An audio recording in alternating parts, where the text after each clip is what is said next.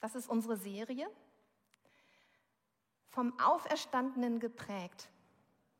Und mein Thema heißt, wir Christen, wir hoffen trotzig. Richtig trotzig gegen widrige Umstände und sogar im Angesicht des Todes. Wenn ich an Prägung denke, als ich mich angefangen habe, mit der Predigt zu beschäftigen, dann ist mir sofort so dieses Bild vor Augen gekommen, so eine Stanzmaschine. Einmal dieses ähm, Leder, was da liegt, oder vielleicht eine Münze. Ich habe euch mal einfach nur eine Münze mitgebracht. Das ist, ich weiß gar nicht, ob es die wirklich so gibt, aber ich wollte euch mal zeigen, ne, wenn das so reingeprägt ist, dann ist das drin, dann ist das fest. Dann kann man nicht einfach sagen, ähm, ich rubbel da mal so ein bisschen rum oder so, sondern das ist da richtig fest drin reingeprägt. Und wenn wir uns mal überlegen, wie wir geprägt wurden, dann hat das was damit zu tun, wie unsere Eltern waren. Dann hat das was damit zu tun, in welcher Kultur wir groß geworden sind. Dann hat das was damit zu tun, in welchen Gruppen wir uns bewegt haben. Das hat uns alles geprägt. Und noch eine Nachricht, auch wenn das jetzt so fester geprägt wurde, es wird aber immer weiter geprägt. Das heißt, es ist nicht egal, mit welchen Menschen wir uns umgeben, sondern diese Menschen, mit denen wir Zeit verbringen, die machen etwas mit uns. Die, die prägen uns durch das, was sie sagen, durch das, wie sie hoffen oder wie sie das Leben an, anpacken. Und wenn wir uns von Gott prägen lassen, dann macht das etwas immer noch mit uns. Und ich habe mich gefragt, wie war das eigentlich in meiner Kindheit? Wie wurde ich geprägt? Und vielleicht kannst du dir jetzt mal währenddessen, während du dir das so anhörst, mal überlegen, wie wurdest du geprägt? Was haben deine Eltern für Werte vertreten? Und wie sind sie eigentlich in widrigen Umständen, in Krisenzeiten damit umgegangen? Wie haben sie das gemacht? Genau, als ich so darüber nachgedacht habe, da hat meine Mutter mir, als ich schon eine junge Frau war, immer erzählt, also damals, als ihr so klein wart, wir waren drei Kinder, da habe ich das immer so gemacht, wenn ich nicht mehr konnte, dann bin ich ins Badezimmer gegangen, habe mich eingeschlossen und habe da erstmal eine Runde geheult. Und dann habe ich mir mein Gesicht gewaschen, bin wieder raus und dann ging es weiter. Ich weiß nicht, wie, es, wie, ihr es findet, es ist erstmal so, wie es war. Ähm, als ich acht Jahre war, da war es so, ihr kennt das, die ihr Kinder habt. Kinder haben Ängste. Ich hatte Ängste und zwar ganz komische. Ich hatte immer Angst vor einem Mörder. Also immer wenn ich ins Bett gegangen bin, es war alles dunkel, dann dachte ich, da steht vielleicht einer und will mich umbringen. Und ich habe dann die Bettdecke immer über meinen Kopf gezogen und habe dann so einen Schlitz gelassen und habe die ganze Zeit den Raum abgescannt, ob da jemand ist. Die ganze Zeit. Und dann könnt ihr euch vorstellen, mein Herz hat geklopft. Unter der Bettdecke wurde es immer heißer und ich konnte irgendwann nicht mehr. Und dann habe ich diese Bettdecke einfach von mir geschmissen und habe gesagt, ganz laut in den Raum, egal, dann bring mich doch um. Und dann bin ich eingeschlafen. Genau, was jetzt ein bisschen lustig anmutet, zeigt nochmal, was in unserer Familie mit Krisen waren. Es war gar nicht in meinem Gedanken, mich an meine Mutter zu wenden. Es war gar nicht da. Ich habe es mit mir alleine ausgemacht. So wie meine Mutter damals da reingegangen ist in dieses Badezimmer und sich eingeschlossen hat. Also sie hat mir nichts erzählt von, wie ich das heute mache. Wenn ich eine Krise habe oder wenn es mir nicht gut geht, dann gehe ich zu jemandem hin und sage, hey, ich möchte dir was sagen. Ich gehe zu meinem Mann, ich gehe zu Freundinnen, ich rufe irgendwo an, ich frage, hast du Zeit? Ich wende mich an jemanden. Und ich bete und ich lasse Gott in mein Leben rein. Aber ich lasse es nicht, also ich gehe nicht alleine dadurch. Und vielleicht habt ihr jetzt auch eine Idee davon, wie es bei euch war. Wir machen heute eine Zeitreise zu jemandem, der in einer wirklich echten, widrigen Umstand steckt, der eine echte Krise erlebt. Es ist Stephanus. Stellt euch vor, Jesus ist gestorben und er ist auferstanden. Und die Apostel waren unterwegs, um das weiterzuerzählen. Denn es gab ja keine Zeitung, es gab kein Buch, es gab kein YouTube, kein Instagram. Also die Leute, die haben nur was mitbekommen, wenn da Mund-zu-Mund-Propaganda war. Ja, also nur durch dieses Erzählen. Es gab gar nichts anderes. Man war eigentlich wie in einer Blase Also man, war, man hat nichts mitbekommen, außer das bisschen in der Nachbarschaft und im Ort vielleicht. Und es ging darum, dass die Apostel gesagt haben, okay, wir, wir müssen es allen sagen und deshalb ziehen wir rum. So sind sie unterwegs und ähm, es kommen, es, man, man hört oder man liest in der Apostelgeschichte Kapitel 6 bis 8, da geht es um Stephanus, dass die, die Gemeinde wächst. Also da kommen viele Menschen dazu, die sagen, ey, das ist toll, was ihr von Jesus erzählt und ich glaube an den. Ich bin überzeugt von dem. Und in Apostelgeschichte, oh, jetzt muss ich das mal hier nehmen, genau. In Apostel, jetzt muss ich mal gucken, hatte ich, ja genau. In Apostelgeschichte 5, Vers 42, da heißt es, und sie, die Apostel, hörten nicht auf, alle Tage im Tempel und hier und dort in den Häusern zu lehren und zu predigen das Evangelium von Jesus Christus. Soweit, so gut. Es kamen Leute dazu und jetzt ist die Bibel nicht so idyllisch, sondern die ist ehrlich. Es kommen die ersten Probleme. Da, sind, da gibt es nämlich Menschen, das sind Juden und die werden Christen. Und dann gibt es aber auch die Hellenisten, das sind die Griechen, die werden auch Christen. Und plötzlich entsteht so ein Streit unter diesen, ähm, unter diesen verschiedenen Christen und die, die griechischen Witwen, die fühlen sich benachteiligt gegenüber den jüdischen Witwen. Und die kommen damit zu den Aposteln und die Apostel, die sind eigentlich überfordert. Ja, die sagen, hey, unsere Aufgabe ist es weiterzuziehen das weiterzugeben. Und, ähm, und dann beschließen die, und jetzt kommt Stephanus das erste Mal ins Spiel, beschließen die, sieben Männer voll Heiligen Geistes auszuwählen als Diakone, als Menschen, die sich um diese Witwen, um die Kranken und so weiter kümmern. Und da heißt es jetzt, ähm, da wählten sie nämlich Stephanus, ein Mann voll Glauben und Heiligen Geistes. Sie wählten Stephanus. Da lesen wir das erste Mal von ihm. Und wir können davon ausgehen, dass er selbst ein äh, Grieche war, der sich zu Christus bekehrt hat.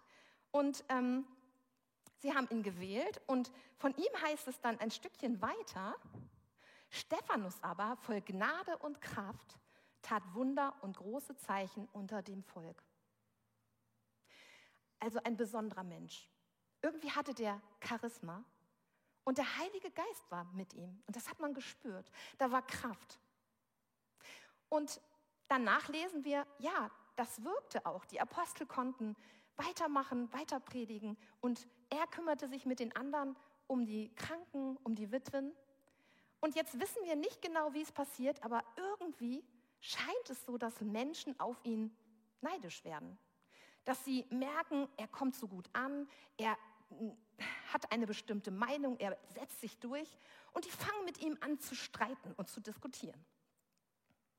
Aber auch wenn sie mit ihm gestritten haben, sie haben gemerkt, sie vermochten ihm nicht zu widerstehen, der Weisheit und dem Geist, mit dem er redete. Finde ich schon faszinierend, oder? Also scheinbar war der so ganz kraftvoll. Der war wirklich kraftvoll und jetzt könnte man ja denken, jetzt lassen die ab von dem, aber nein, so ist das nicht. Die lassen nicht ab. Denn jetzt ist irgendwie ein Machtkampf da, in den Stephanus gar nicht rein wollte. Aber er ist da. Und jetzt ärgern die sich so sehr über ihn, dass die einfach Lügen verbreiten. Die erzählen etwas, was nicht stimmt. Sie sagen, Stephanus hätte gegen Gott und gegen Mose gelästert. Das stimmt überhaupt nicht. Natürlich war Stephanus jemand, der voll mit dem Heiligen Geist war und der Moses und ähm, Gott natürlich anbetete, nicht Moses, aber Gott anbetete und für Mose natürlich, ähm, ne, also der war wichtig für sein Leben. Aber er konnte nichts machen, denn genau das, was ich vorhin gesagt habe, es gab ja keine andere Möglichkeit als diese Mund-zu-Mund-Propaganda. Und Leute haben das dann gehört, diese falschen Beschuldigungen, und haben sie als wahrgenommen.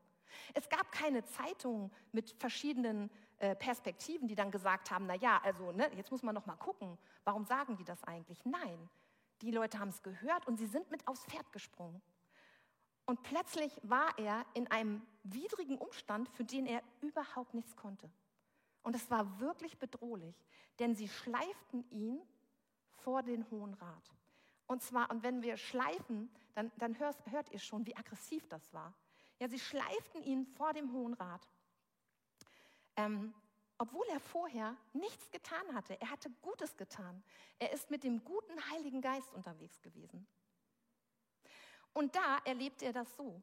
Er erlebt vor dem Hohen Rat, da ist eine riesen Menschenmenge, die sind alle gegen ihn. Da ist keiner für ihn. Er ist vor diesem Hohen Rat und er ist total alleine.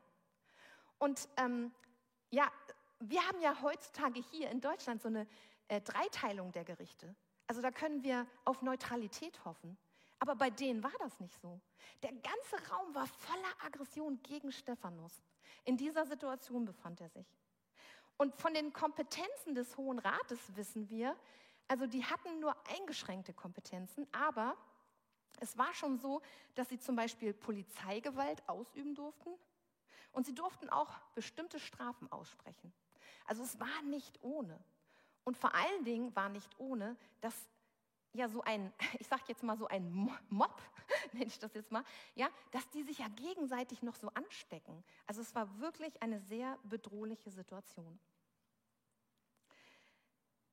Genau, vielleicht kennt ihr das auch, dass ihr in unverschuldete Situationen kommt, wo ihr denkt, äh, was ist los hier? Was, was habe ich gemacht? Ich bin doch immer gut positiv unterwegs gewesen. Warum reden plötzlich Menschen hinter meinem Rücken und ich merke, ich kann da nichts machen? Die schauen mich alle mit anderen Augen an. Oder Mobbing, das ist wirklich weit verbreitet. Ja, wenn Kinder schon Kinder mobben, und du in so eine Situation kommst als Kind oder als Jugendlicher oder Teenager, wo plötzlich das genauso ist. Da stehen Menschen gegen dich und du kannst nichts machen, obwohl du nicht schuldig geworden bist. Einfach nur, weil Menschen andere Menschen mitnehmen. Und wo ein Feind ist, da ist auch Zugehörigkeit. Wo ein Feind ist, da ist auch zugehörig, dann fühlt man sich hier so zugehörig und dann ist einem das egal, ob der, der eine da alleine unterwegs ist. Oder vielleicht ist es auch bei dir eine ganz andere Situation. Vielleicht ist es eine chronische Krankheit, die plötzlich aufgetaucht ist. Du kannst nichts dafür, aber du kriegst sie. Oder du gehst zum Arzt und du hast plötzlich das, die Diagnose Krebs. Und sofort kommt vielleicht der Gedanke, oha, lebe ich, wie lange lebe ich noch? Wie wird das werden? Genau. Es gibt so viele Dinge, die wir erleben und zum Beispiel ist es so, ähm, ich weiß nicht, ob ihr Arne Kopfermann noch kennt. Der hat zum Beispiel das Lied geschrieben, Herr der ganzen Schöpfung. Das, das singen wir hier. Wer kennt den? Arne Kopfermann, so vom Hören. Genau, ein total begnadeter Musiker, ein total begnadeter Mensch. Und der hat auch sehr viel Leid erlebt, muss man sagen. Er hat sehr viel Segen erlebt, aber auch wirklich Leid. Als er 2014 mit seiner Familie auf einem Ausflug ist, wird die Sarah, die ist zehn Jahre alt damals, die hat einen ganz schweren Unfall. Sie liegt im Koma und ganz viele Menschen beten dafür. Ich meine, wir haben auch dafür gebetet, Marzia. Ne? Wir haben da auch noch für gebetet. Ähm, und die ist dann gestorben. Das ist unvorstellbar, warum das so ist. Und wir hier in dieser Gemeinde, wir haben schon so viel Leid erlebt. Ich könnte jetzt ganz viele Leute aufzählen, die wirklich schon durch schwere Situationen gegangen sind und die immer noch in schweren Situationen sind. Marzia, einer davon bist du. Und ich hatte Marzia gebeten, mal nach vorne zu kommen und ich wollte ihr gerne mal kurz zwei Fragen stellen. Upsala. Genau, Marzia. Hallo. Schön, dass du dich bereit erklärt hast. Ähm, genau, du hattest einen Sohn, Matteo. Genau. Und genau, und da war ein Unfall. Jetzt muss ich gucken, dass ich nicht weinen muss. Mhm. Und ähm, ja, du hast ihn verloren bei diesem Unfall. Ja. Genau. Und ähm, wie lange ist das jetzt her? Am 11. Mai, also in zehn Tagen, sind es sieben Jahre. Sieben Jahre, genau. Wahnsinn. Sieben Jahre, schon so lange her und trotzdem ist es vielleicht gar nicht. Ne, ich ich habe ihn noch vor Augen, wie er hier so rumgesprungen mhm. ist. Ähm, genau, er war damals fünf. Ist genau. das richtig? Genau. Ja. Und bei dir war das ja so, das kam von jetzt auf gleich. Ne? Du hattest eigentlich gerade Urlaub und ähm, hast also wahrscheinlich dich gut gefühlt, du hast dich gefreut. Ja, und plötzlich kommt dieser Zug und fährt genau in die Seite rein, wo mhm. dein Sohn sitzt. Mhm. Weißt du noch, wie du dich so das erste, die erste Reaktion davon, darauf, also vielleicht am Unfallort oder ein bisschen später, wie ging es dir? Was ging dir so durch den Kopf? Was, wie war das für dich? Ich habe das im Krankenwagen auf dem Weg nach Heide ins Krankenhaus erfahren. Und zwar sehr unsanft. Ich habe immer wieder gefragt, wo ist mein Sohn? Weiß jemand, wo mein Sohn ist? Was mhm. ist mit dem? Und der eine Sanitäter hat irgendwie, während er nebenbei eine Spritze aufzog oder irgendwas machte, das so im Nebensatz gesagt, ach, das war ein Junge mit den langen Haaren und der lila Jacke? Ja, der war schon tot, als wir zum Unfallort kamen. Krass. Mhm. Und das war, das war, als ob er ein Messer genommen hätte so und das in mein, ja. in mein ja. Herz gestochen ja. hätte. Und ich habe Panik durch meinen ganzen Körper gefühlt und habe angefangen zu schreien. Mhm. Und Elena saß neben mir, die war knapp zwei, mhm. und die hat sofort diese Panik gespürt und hat die adaptiert ja. und fing auch an zu schreien. Ja. Und dann habe ich tief durchgeatmet, habe meinen Mund, meine Lippen aufeinander gepresst und, und habe nur gedacht, nein, du musst jetzt ruhig bleiben, du musst jetzt ruhig bleiben, bleib ruhig, bleib tief durchatmen. Und habe mir selber immer wieder gesagt, das kann nicht wahr sein, das ist nicht ja. wahr, das kann so nicht sein, das kann nicht sein. Das war mein erstes Gefühl. Deine erste Reaktion, ne? Also eigentlich ein Schock, ein Schockmoment, ja, ja total aus, also ne, außer dir, du wusstest gar nicht wohin mit ja. deinen Gefühlen. Ja. Genau. Genau. Ich weiß noch, ich habe dich dann irgendwie in, im Krankenhaus besucht. Ich weiß mhm. nicht, wie lange da vergangen ist, vielleicht zwei, drei Tage oder mhm. so. Und ich war sehr erstaunt, wie stark du warst. Mhm. Ich dachte, ne, ich finde da so ein kleines Häufchen Elend, ehrlich mhm. gesagt. Ne? Aber du warst doch sehr stark. Du hast mhm. geweint und gleichzeitig warst du stark. Wie kam das? Was hast du da erlebt? Ja, das Erstaunliche war wirklich, ähm, ich hatte eine Seelsorgerin im Krankenhaus, die mir an der Seite stand oder mhm. zur Seite stand. Und ich habe die ganze Zeit Gott gespürt. Mhm. Und ich habe die ganze Zeit gespürt, dass er mich festhält und ja. mich fallen lässt. Ja. Und dass er mindestens genauso viel weint wie ich. Ja. Also es fühlte sich nicht an wie, Gott, warum hast du das zugelassen? Oder wieso hast du das so, diese Situation so geschaffen? Mhm sondern es war mehr, Gott stand neben mir und hat mich festgehalten und hat mit zugucken müssen. Mhm. Ich habe ihm nie die Schuld dafür gegeben mhm. und nie die Schuld daran mhm. gegeben, sondern habe immer gesagt, wir Menschen haben Züge geschaffen, mhm. wir Menschen haben die so geschaffen, dass sie immer leiser werden, mhm. Autos, die immer besser gedämmt werden. Gott kann nichts dafür, wenn wir uns selbst in den Ruin treiben. Ja, okay. Ich danke dir von Herzen für deine Offenheit. Danke.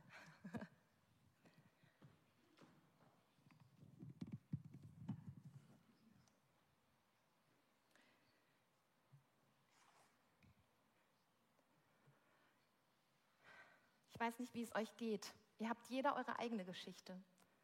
Mich berührt das immer wieder, wenn ich sowas höre oder lese, weil es da um uns Menschen geht und wir uns darin verbinden können, weil wir wissen, was das bedeutet.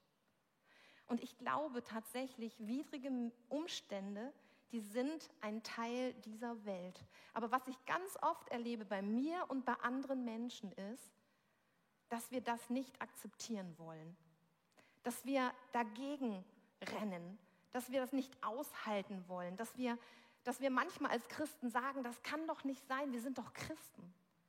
Und trotzdem ist es so. Und meine Frage an dich heute ist, bist du bereit, diesen Teil der Lebenswirklichkeit zu akzeptieren? Es ist manchmal so, wie wir das gehört haben, das Kind stirbt, der Mensch bekommt Krebs. Menschen reden über uns und wir können nichts tun. Mich hat das oft aus der Fassung gebracht in meinem Leben. Ich habe manchmal gedacht, wieso passiert mir das? Habe ich was falsch gemacht? Ist Gott von meiner Seite gewichen? Als damals mein Vater gestorben ist, als ich 15 war, da sind auch meine Brüder aus dem Haus gegangen und dann sind noch einige wertvolle Freunde von mir weggezogen. Und plötzlich war alles still um mich. Ich fühlte mich total allein. Da war irgendwie niemand mehr. Und es hat sich so angefühlt, als ob Gott mich auch noch verlassen hat. Und ich habe es irgendwie so wie persönlich genommen. Gott will mir irgendwas sagen oder zeigen. Und ich möchte dir heute sagen, es ist nicht persönlich von Gott. Gott hat sich nicht hingestellt und gesagt, so jetzt wollen wir Marzia mal belehren. Der muss ich mal was zeigen. Oder Heike, die muss jetzt mal gestutzt werden. Und deswegen erlebt sie das so. Nein, es ist nichts Persönliches von Gott, sondern ganz im Gegenteil. Wie Marzia das eben gesagt hat, Gott ist nicht der, der das will, aber er ist der, der das zulässt und der nicht gesagt hat, dass er das Leid aus diesem Leben davonnimmt. Ganz im Gegenteil, er hat gesagt, in der Welt habt ihr Angst, aber seid getrost, ich habe die Welt überwunden. In der Welt habt ihr Angst, das ist so. Wir haben Angst, wir haben Trauer, wir sind verzweifelt, wir erleben manche Situationen, die wir nicht wollen, wo wir uns fragen, wieso mir? Aber es gibt kein Wieso mir, sondern es ist ein Teil dieser Lebenswirklichkeit. Und wenn wir auf Jesus schauen, dann lebt, hat Jesus uns das sogar vorgelebt. Denn er hatte Angst im Garten Gethsemane. Er hat Blut und Wasser geschwitzt. So schlimm war das. Und er ist am Kreuz gestorben. Vielleicht habt ihr euch das manchmal schon gefragt. Warum hat Gott es nicht anders gemacht? Aber er zeigt uns damit, das ist die Lebenswirklichkeit hier auf dieser Welt. Es gehört zu unserem Leben dazu. Und das Erste, was ich euch wünsche, ist, dass ihr diese Emotionen und diese Dinge, die passieren, dass ihr da so ein Ja zu habt. Dass ihr euch darauf vorbereitet, ja, das kommt. Und es hat nichts mit mir zu tun als Person, sondern es gehört zu meinem Leben. Und jetzt geht es darum, erstmal zu gucken, okay, jetzt bin ich da drin und ich will das erstmal anschauen und halten und es zulassen. Wenn Leute zum Beispiel über euch schlecht reden, ja, dann ist das ja wirklich eine Bedrohung. Weil Beziehungen gehören zu unserem Leben und wenn nicht Beziehungen da sind, dann ist auch kein Schutz da. Dann sind wir nicht angedockt. Eine Freundin von mir, wir waren vor äh, vier Wochen oder so, waren wir Fahrradfahren und da waren so ganz viele Schafe und die hatten ganz viele Lämmer ja, so kleine süße Lämmer, so stachsige Beine und so. Und ähm, wir sind dann vom Fahrrad und wollten dann natürlich ein Foto machen und diese, diese Lämmer sind dann aufgeschossen und schnell Richtung Mutter. Wir konnten keine Fotos wirklich nah machen. Warum? Ja, weil die Schutz suchen bei ihren Müttern. Und so ist das bei uns auch. Das ist natürlich total schwer, wenn Menschen gegen uns sind. Es ist auch total schwer, wenn Tod und Krankheit in unser Leben kommen. Als meine Mutter damals Witwe wurde, da hat sie mir gesagt, keiner hat mich mehr eingeladen. Weil die wussten nicht, wie sie mit mir umgehen sollen. Die war plötzlich allein. Das noch dazu, ja, der Tod meines Vaters und dann noch dieses Alleinsein. Und da kommen Emotionen, Furcht. Wie kann es jetzt weitergehen? Und ich möchte gerne ich möchte gerne euch einladen. Was Stephanus ja erlebt, ist die Wirklichkeit dieser Welt. Er hatte nichts dafür getan, dass er in diese lebensbedrohliche Situation gekommen ist. Nichts, ganz im Gegenteil. Aber es ist die Wirklichkeit dieser Welt. Und wenn man hier steht, dann rutscht einem das Herz in die Hose. Dann ist das, wie Marzia gesagt hat, wie ein Schock manchmal. Und dann, dann ist alles durcheinander. Und dann fangen an, unsere Gedanken Räder zu drehen oder Karussell zu fahren oder was auch immer. Hier sind wir emotional und wir sind auch geschwächt. Wir sind dann geschwächt. Das ist so. Aber bei Stephanus, der hat etwas erlebt. Er hat einen, ja, man könnte sagen, einen Sneak Peek erlebt, eine, eine besondere Vorschau, eine, einen geheimen Eindruck, den kein anderer erlebt hat, aber er, er konnte den sehen. Und es heißt, er aber, voll Heiligen Geistes, sah auf zum Himmel und sah die Herrlichkeit Gottes und Jesus stehen zur Rechten Gottes und sprach, siehe, ich sehe den Himmel offen und den Menschensohn zur Rechten Gottes stehen. In dieser bedrohlichen Situation, da sieht er die Wirklichkeit Gottes. Er sieht die Wirklichkeit Gottes die kein anderer wahrnimmt. Und er sieht wie so ein Fenster, was aufgeht und plötzlich ne, ist drinnen und draußen verbunden. Dieses Fenster geht auf und drinnen und draußen, das ist verbunden durch Gott. Und deswegen möchte ich dich einladen, egal wo du gerade bist, wenn du hier bist, dann ist das normal. Dann ärger dich darüber nicht oder, oder geh in etwas ganz Depressives, sondern sage dir, es gehört zu meinem Leben. Und das ist jetzt eine Herausforderung, die ich annehmen möchte. Und ich spüre meine, meine Gefühle und die dürfen da sein. Ich darf so sein. Ich muss nicht stark sein. Ich muss jetzt nicht stark sein. Ich darf genau hier sein. Und dann lade ich dich ein, hier rüber zu gehen. Durch das Fenster durch. In diese Wirklichkeit Gottes.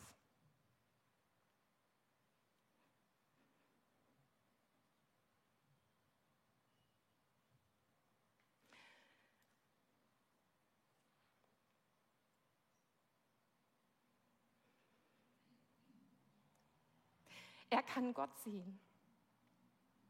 Und er sieht nicht nur, dass der da sitzt, sondern er steht. Er steht und schaut runter und er nimmt Anteil. Und wenn ihr euch noch an den Anfang meiner Predigt erinnert, dann war das bei mir so, meine Mutter oder ich, wir haben alles alleine ausgemacht. Aber Stephanus hat einen stehenden Jesus an seiner Seite. Der sagt, ich sehe dich, ich nehme Anteil an dir und guck auf mich, weil neben dieser Wirklichkeit dieser Welt, die du so stark fühlst in deinem Leben, gibt es die Wirklichkeit Gottes und die ist da. Und Stephanus spürt diese Kraft. Und er sagt, mir kann nichts, mir kann nichts geschehen, weil diese Wirklichkeit über alles hinaus bestehen bleibt. Und diese Wirklichkeit endet. Entweder mit dem Tod oder irgendwie anders, irgendwann mal. Aber diese Wirklichkeit besteht. Und wenn wir das Ende jetzt lesen, dann ist es so, dieser Stephanus wird gesteinigt. Er muss sterben. Und er sagt beim Sterben oder vor dem Sterben noch, vergib ihnen, denn sie wissen nicht, was sie tun, weil er diese Wirklichkeit sieht. Und ich lade dich ein, wenn du gerade hier bist. Die Band kann schon mal nach vorne kommen. Wenn du hier bist,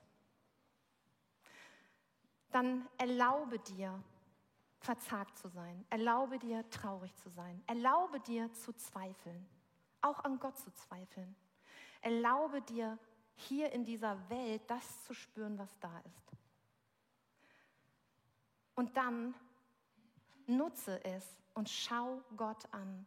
Schau Gott an, indem du, indem du dich an andere Menschen wendest, dass sie für dich beten, indem du in seinem Wort liest, indem du Lieder hörst, die dich trösten, indem du deinen Blick, dein Fenster, jeder hat einen anderen Weg. Wie geht dein Fenster zu dieser Wirklichkeit auf? Wie kommst du hier rüber? Mein persönlicher Weg sind tatsächlich Lieder. Ich schreibe teilweise selber Lieder oder auch Gedanken auf. Und ich habe zum Beispiel einen Text, der mir, den ich mal geschrieben habe während der Pandemie, der mir immer wieder in meine Gedanken kommt und der immer wieder dieses Fenster öffnet in diese Wirklichkeit Gottes. Dazu lade ich dich ein. Marzia wird jetzt einen Text lesen, diesen Text, den ich mal geschrieben habe. Er ist nicht, nicht sehr lang. Und vielleicht kannst du, während du zuhörst, einfach nochmal spüren. Spür mal, du bist hier in der Wirklichkeit Gottes. Und wir dürfen uns immer wieder an dieses Fenster erinnern, was Stephanus offen gesehen hat. Meine Seele ist stille zu Gott, der mir hilft. Nach Psalm 62, Vers 2. Meine Seele ist stille zu Gott, der mir hilft, der mich behütet und beschützt und mich birgt hinter seinem Schild. Du bist an meiner Seite und du bist der, der mich am besten kennt wer ich bin, was ich denke und tue. Der, der mich bei meinem Namen nennt. Mein Name ist nicht einfach nur ein Name unter vielen anderen für dich. Du sprichst ihn liebevoll aus, weich, voller Güte, zugewandt und herzlich. Zu meiner Seele, die manchmal aufgewühlt ist, ruhelos und verwirrt in mir. Ich werfe mich in deine Arme und komme zur Ruhe in dir.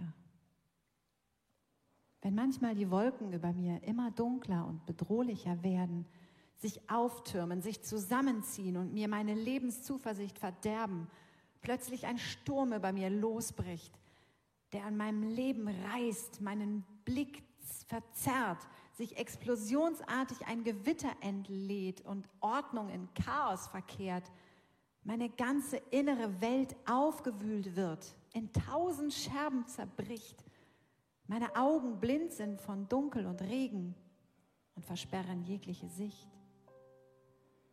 Doch hinter dem Sturm und den Wolken wohnst du, Gott, ewig mit deinem Licht. Denn du bist und bleibst der Hoffnungsschimmer am Horizont, der mich nie allein lässt oder einfach mit mir bricht.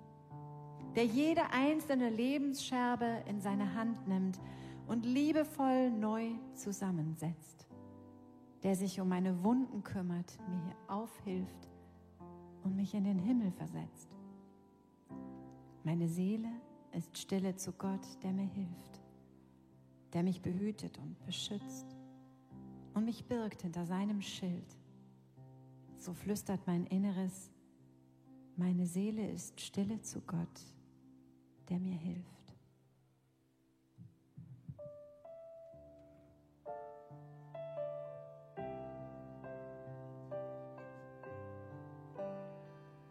Ich lade euch ein, aufzustehen zu dem nächsten Lied.